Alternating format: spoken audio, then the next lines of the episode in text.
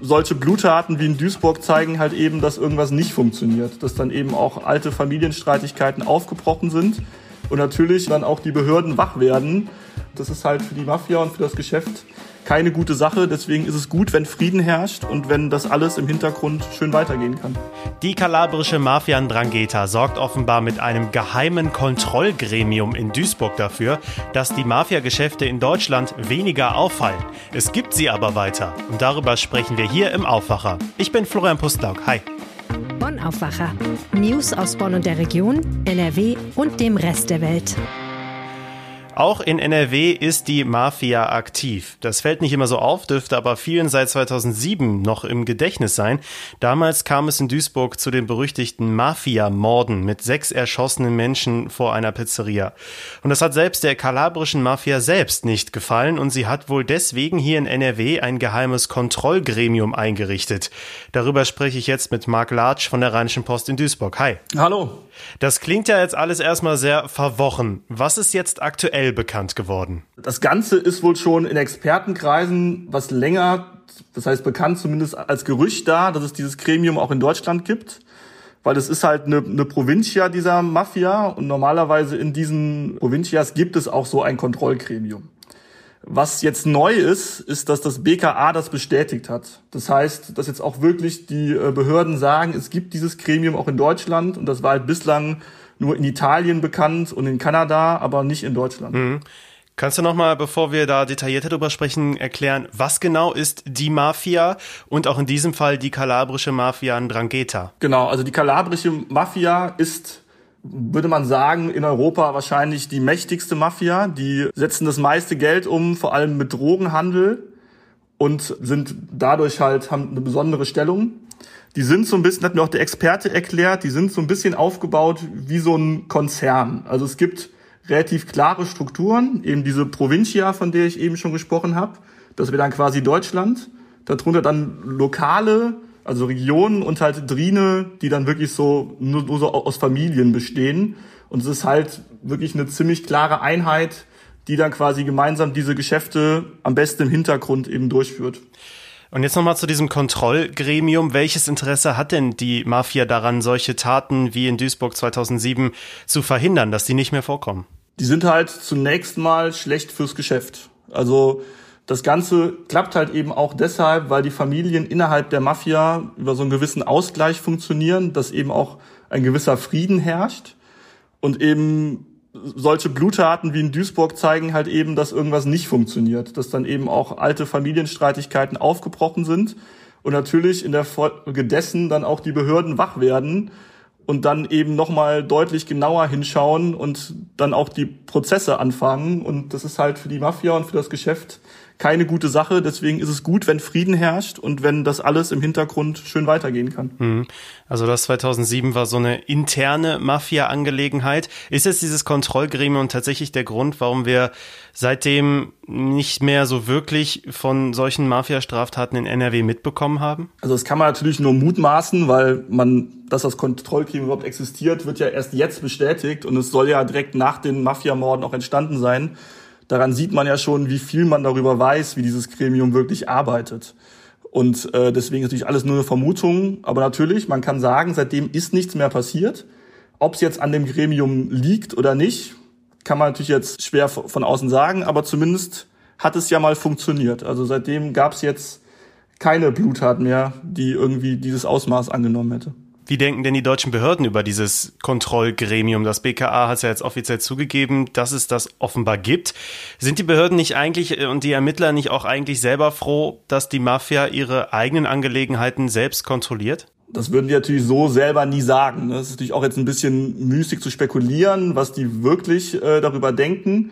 Was sich festhalten lässt, ist, dass natürlich auch in den letzten Jahren deutlich mehr über libanesische Clans berichtet wurde weil die einfach auch mehr Aufmerksamkeit generieren, wenn dann irgendwelche Straßenschlachten wirklich passieren und die Leute das mitbekommen, dann ist natürlich auch der Druck größer für die Behörden, dem Ganzen nachzugehen.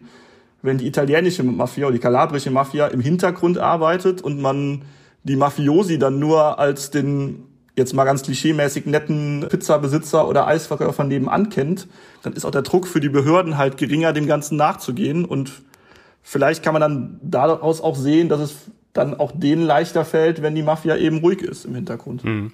Wie aktiv sind denn diese sogenannten Mafia-Familienclans in Duisburg vor allem und natürlich auch im Rest von NRW? Also das kann man ja auch jetzt an dem aktuellen Prozess sehen, der jetzt vom Landgericht Duisburg läuft, aber nach Düsseldorf ausgelagert wurde. Da sieht man halt auch, dass in NRW wirklich ein Teil eines großen Drogennetzwerks existiert. Das ist halt zum einen in Duisburg, zum anderen aber auch im Kölner Raum und in Neuss. Und dann sieht man eben, dass die Strukturen schon vor Ort relativ etabliert sind. Und das kann man ja auch dann daran erkennen, dass überhaupt dieses äh, Kontrollgremium mutmaßlich in, in Duisburg sitzt. Das ist ja auch nur deshalb überhaupt möglich, weil eben in Duisburg mächtige Familien sitzen und wo mächtige Familien sitzen, passiert eben auch viel. Du hast den Mafia-Prozess in Düsseldorf schon angesprochen. Worum geht es da aktuell? Genau, also es ist quasi eigentlich nur ein kleiner Teil viel größerer Verfahren. Es ist halt so, dass vor einigen Jahren ein großes Drogenhandel-Netzwerk aufgedeckt wurde der kalabrischen, also der kalabrischen Mafia, aber auch Hintermänner, die damit verbunden sind. Und Prozesse laufen gerade nicht nur in, in Düsseldorf, sondern in verschiedenen Ländern. Das ist quasi alles Teil dieses großen Drogenrings es geht um den Handel mit mehr als 600 Kilogramm Kokain und den Transport bis nach Europa, bis nach NRW. Und das ist halt einfach Teil eines großen Ganzen. Vielen Dank, Marc Latsch. Dankeschön. Kommen wir jetzt zum politisch mal wieder meist diskutiertesten Thema der Woche, der neuen Bund-Länder-Konferenz. Die ersten Lockerungen gelten ja auch in NRW bereits ab Montag. Darüber haben wir gestern schon hier im Aufwacher gesprochen. Was noch fehlte dabei, wie es mit den Schulen weitergeht. Unsere Chefkorrespondentin für Landespolitik, Kirsten Bialdiger, gibt uns dazu jetzt mal ein Update. Hallo Kirsten. Hallo. Erstmal noch mal ein kleiner Rückblick. Wie ist der aktuelle Stand? Also welche Klassen sind denn schon zurück in den Schulen? Zurück als erste durften die Grundschüler kommen und die Förderschüler und die Abschlussklassen. Also damit ist gemeint die Abiturienten, aber auch die Schüler der zehnten Klasse an den Real- und an den Hauptschulen, an den Gesamtschulen sowie die Q1. Das sind die, die nicht dieses Jahr Abitur machen, sondern nächstes Jahr Abitur machen an den Gymnasien. Und natürlich die entsprechenden Abschlussklassen an den Berufskollegs. Das ist ungefähr ein Drittel der Schülerschaft in Nordrhein-Westfalen. Okay, neue Beschlüsse gab es zu den Schulen am Mittwoch ja eben nicht. Wie soll es denn dann weitergehen mit den restlichen Schülerinnen und Schülern, die ja in der Mehrzahl sind? Also offiziell hat die Schulministerin dazu noch nichts gesagt. Ich habe Leuten hören aus Kreisen, die normalerweise sehr gut informiert sind und ich hoffe auch dieses Mal, dass die Rückkehr zu erwarten ist ab dem 15. März, dass also die übrigen Klassen, das sind dann im Wesentlichen Klassen fünf bis neun, sowie die Einführungsstufe an den Gymnasien, das ist die zehnte Klasse, dass die auch dann nach und nach zurückkommen sollen im Wechselmodell. Also feste Gruppen, die immer abwechselnd zu Hause und in der Schule unterrichtet werden. Bund und Länder haben sich auf einen Lockerungsplan in fünf Schritten verständigt am Mittwoch, gekoppelt ja an Inzidenzen, aber auch an Daten. Die nächsten möglichen Schritte soll es ab dem 8. März, also jetzt am Montag geben. Eine weitere Öffnung wird dann erst ab dem 22. März vorgesehen. Sofern es dazu kommt, würde mit dem 15. März für die Schulen ja nochmal ein neues Datum dazukommen. Wie passt das denn zusammen? Das hätte den Charme zum einen, dass jeder Schüler noch mal vor den Osterferien die Chance hätte, in die Schule zu kommen. Und äh, wenn man jetzt den 8. März nehmen würde, das wäre ja schon Montag, das wäre ziemlich knapp. Also das wäre ein sehr enger Zeitplan für die Schulen. Man muss sich vorstellen, dass das ja auch einiges nochmal an Umorganisation zur Folge hätte. Ein Wechselmodell bedeutet ja, die Kurse und Klassen werden geteilt und ein Teil wird dann im Distanzunterricht unterrichtet und die anderen in Präsenz in den Schulen. Bisher ist das häufig vor Ort so gelaufen, dass die Klassen geteilt wurden und auf zwei Räume verteilt wurden und der Lehrer dann hin und her gelaufen ist und beide Klassen quasi parallel unterrichtet hat. Das wird dann nicht mehr möglich sein, wenn so viele Schüler zurückkommen weil die Räumlichkeiten dafür nicht ausreichen. Aber es ist das Ziel, so verlautete aus diesen informierten Kreisen, dass jeder Schüler die Chance hat, nochmal Unterricht in Präsenz zu bekommen vor den Osterferien. Und die beginnen ja auch schon Ende März, am 29. Kann man neue Lockerungen angesichts der aktuellen Inzidenzwerte denn überhaupt vertreten? Ja, also das ist ja immer eine Abwägung. Wenn ich mir vorstelle, dass diese Schüler ja schon seit Mitte Dezember ausschließlich im Homeoffice sind und seit einigen Wochen nur vor ihren Laptops sitzen und Distanzunterricht haben.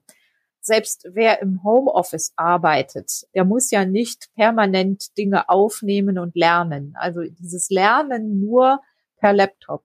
Ich glaube, das ist schon eine ziemliche Herausforderung, gerade auch für die jüngeren Kinder. Wir sprechen ja hier auch von zehnjährigen, elfjährigen Kindern.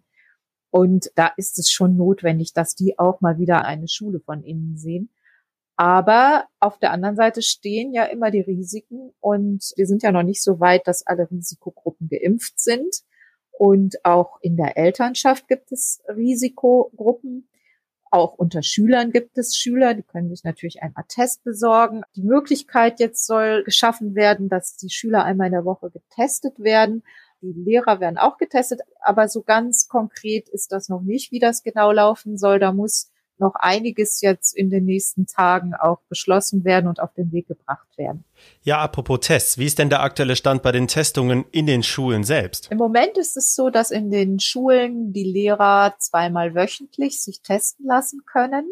Das läuft unterschiedlich. Manche haben Hausärzte, mit denen sie zusammenarbeiten, die dann in die Schule kommen und den Test abnehmen und auswerten. Andere wiederum bitten die Lehrer, sich selbst zu einem Hausarzt zu begeben. Das ist nicht so ganz einfach, weil viele Hausärzte ja nur vormittags äh, Sprechstunde haben. Wieder andere bitten die Lehrer, in Testzentren zu gehen und sich da dann testen zu lassen. Das ist also ganz unterschiedlich im Moment. Und Schüler werden zurzeit noch nicht getestet. Und genau das soll sich jetzt eben ändern? Ja, das ist der Plan. Das ist das, was Bund und Länder vorgestern beschlossen haben dass nämlich dann jeder Schüler möglichst einmal pro Woche getestet werden kann. Und wann können wir damit rechnen, dass sich die Schulministerin Gebauer selbst zu den Schulen offiziell äußert? Das ist noch nicht ganz klar. Sie hat sich bisher noch zurückgehalten, denn sie wollte erstmal die Gespräche mit den Verbänden abwarten, also mit Elternverbänden, Lehrerverbänden, auch mit der Schülerschaft, um sich ein Bild zu verschaffen und möglichst alle auch mitzunehmen. Und wie genau der Plan dann aussieht, das wird man dann sehen. Also sie hat sich bisher dazu nur so weit geäußert, dass es ihr Ziel ist, das hat sie in einem Interview gesagt, Mitte März oder noch im März äh, die Schüler, die bisher noch nicht im Unterricht waren, auch zurückzuholen. Vielen Dank, Kirsten, für das Schulupdate. Gerne. Nach den Beschlüssen von Bund und Ländern wurde darüber am Donnerstag außerdem im NRW-Landtag debattiert. Der Lockerungsplan stieß dort auf geteilte Meinungen. Zustimmung gab es zum Beispiel von FDP und SPD, während die Grünen vor vorschnellen Öffnungsschritten noch warnten. Einen ausführlichen Artikel findet ihr auf rp-online.de. Den Link haben wir euch auch in die Shownotes gepackt. Und wir reden darüber auch in der neuen Folge unseres Ländersachen-Podcasts. Und das sind die Meldungen aus Bonn und der Region. An der Uni Bonn haben Pharmazeuten zwei Wirkstoffe entdeckt, die das Coronavirus bremsen könnten. Das könnte ein vielversprechender Ansatz bei der Suche nach Medikamenten sein, so die Forscher. Die gefundenen Stoffe können offenbar die Vermehrung des Coronavirus blockieren. Ersten Ergebnissen von Laboruntersuchungen zufolge hemmen sie die sogenannte Hauptprotease, ein Enzym des Virus, das für seine Vermehrung wichtig ist. Voraussetzung für einen geeigneten Wirkstoff sei daher, dass er sich ausreichend fest an die Hauptprotease bindet, so die Forscher. Forscher. Zwei Wirkstofffamilien hätten diese Voraussetzung erfüllt. Die Forschung im Labor muss jetzt durch klinische Studien ergänzt werden. Noch sei den Forschern zufolge unklar, ob die Wirkstoffe die Vermehrung des Coronavirus auch im Menschen hemmen können. In Bonn streiten Stadt und Bonner Bezirksvertretung um die Umgestaltung des Platzes an der Budapester Straße in der Innenstadt. Die Neugestaltung des zentralen Platzes soll durch Fördergelder finanziert werden. Um die zu bekommen, muss die Politik den Vorschlägen der Verwaltung schnell zustimmen. Doch die Bezirksvertretung ist mit den Plänen der Stadt noch nicht zufrieden. Kritisiert wird, dass lediglich die Grünfläche für die Förderung beachtet werden soll, nicht aber auch das umliegende Areal bis zum Florentinusgraben und Richtung Zentralbibliothek. Die Vorschläge der Verwaltung sehen eine Parkanlage auf dem Platz vor, auch ein Spielplatz und ein Café sind im Gespräch. In dem Projekt stecke eine große Chance, so die Politik. Aus der Drecksecke kann man etwas machen, sagt beispielsweise der CDU-Bezirksverordnete Arno Hospes. Die A3 wird an den kommenden drei Wochenenden zwischen Bonn-Siegburg und der Anschlussstelle Lohmar gesperrt. Grund dafür sind Reparaturen der Fahrbahn. Die Sperrung betrifft die Fahrtrichtung Oberhausen. Gesperrt wird jeweils von Freitag 19 Uhr bis Montag 5 Uhr. Umleitungen über die A560 und die A59 sind ausgeschildert. In dem Streckenabschnitt wird die A3 seit 2019 auf Grund auf saniert. Normalerweise bewegen sich dort bis zu 100.000 Fahrzeuge pro Tag, darunter vieler Schwertransporter. Die sorgen für eine starke Belastung und für Schäden an der Fahrbahn. Auch die Niederschläge und die Frostperiode der vergangenen Wochen haben zu den Schäden beigetragen. Das Impfzentrum St. Augustin reagiert auf die Kritik an der räumlichen Organisation. Seit Montag beschwerten sich Geimpfte und Anlieger über chaotische Zustände an der Kinderklinik St. Augustin, in der das Impfzentrum untergebracht ist. Grund dafür war wohl, dass dort seit dieser Woche Erst- und Zweitimpfungen parallel durchgeführt werden. Die Zahl der Impftermine wurde dadurch verdoppelt. Noch am Montag mussten manche Impflinge rund eine Stunde in der Schlange warten. Am Dienstag gab es außerdem Probleme mit dem Aufzug, wie eine Sprecherin des Rhein-Sieg-Kreises bestätigt. Inzwischen habe sich die Situation etwas beruhigt, so der Kreis. Man habe mehr Schalter für die Registrierung geöffnet, zudem wurde ein barrierefreies Impfzelt für Menschen mit Gehbehinderung aufgebaut. Und das Thema könnte euch heute auch noch interessieren. Am Landgericht in Mönchengladbach wird heute das Urteil im Prozess um den Tod des Kita-Kindes Greta in Viersen erwartet. Angeklagt ist eine 25-jährige Erzieherin. Sie soll das zweijährige Mädchen erstickt haben, streitet die Vorwürfe bislang aber ab. Die Staatsanwaltschaft fordert lebenslange Haft, die Verteidigung fordert den Freispruch. Jetzt kommen wir wie immer am Aufwacher vor dem Wochenende zu den Kulturtipps heute von Philipp Holstein. Ich freue mich am Wochenende das Buch Das bist du von Ulrich Pelzer weiterzulesen. Ich mag den Autor sehr, vor allen Dingen sein Roman Teil der Lösung hat mir sehr gefallen. Und Das bist du, der neue Roman, ist ein Buch über Westberlin in den 80er Jahren. Ein junger Kerl kommt in die geteilte Stadt, äh, studiert dort und verbringt natürlich viel mehr Zeit in Clubs und Gaststätten als an der Uni. Es kommt viel Musik vor. Dieser, dieser Roman hat einen Sound, die Sprache erstmal, aber sie hat auch einen Soundtrack. Man hört Throbbing Crystal, Wire und Steve Reich. Und natürlich geht es dann auch um die Liebe, wobei die Liebe hier extra nochmal problematisch ist, weil in diesem Milieu so viel theoretisiert wird. Ich kann das Buch nur empfehlen. Es ist ein Buch mit Sogwirkung und ich freue mich schon drauf, es weiter zu lesen. Philipp empfiehlt uns außerdem eine digitale Führung durchs Volkwang Museum in Essen. Mehr Infos findet ihr im Artikel in den Show Notes.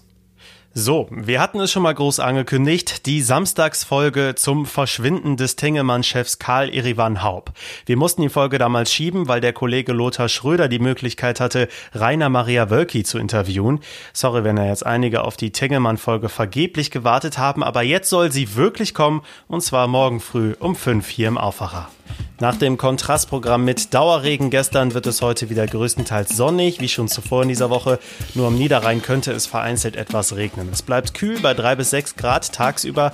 Nachts geht es auch wieder deutlicher in den Minusbereich, könnte daher wieder glatt werden. Und teilweise könnte es etwas Schneeregen oder Schnee geben. Aber wirklich nur ganz vereinzelt. Das Wochenende wird erst sehr sonnig und schön. Ab Sonntag kommen dann vermehrt die Wolken dazu und es bleibt weiter kühl bei vier bis sieben Grad.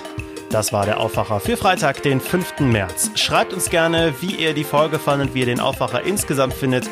Immer gerne per Mail an aufwacher.rp-online.de. Ich wünsche euch später ein schönes Wochenende. Ich bin Florian Pustlauk. Ciao. Mehr Nachrichten aus Bonn und der Region gibt's jederzeit beim Generalanzeiger. Schaut vorbei auf ga.de.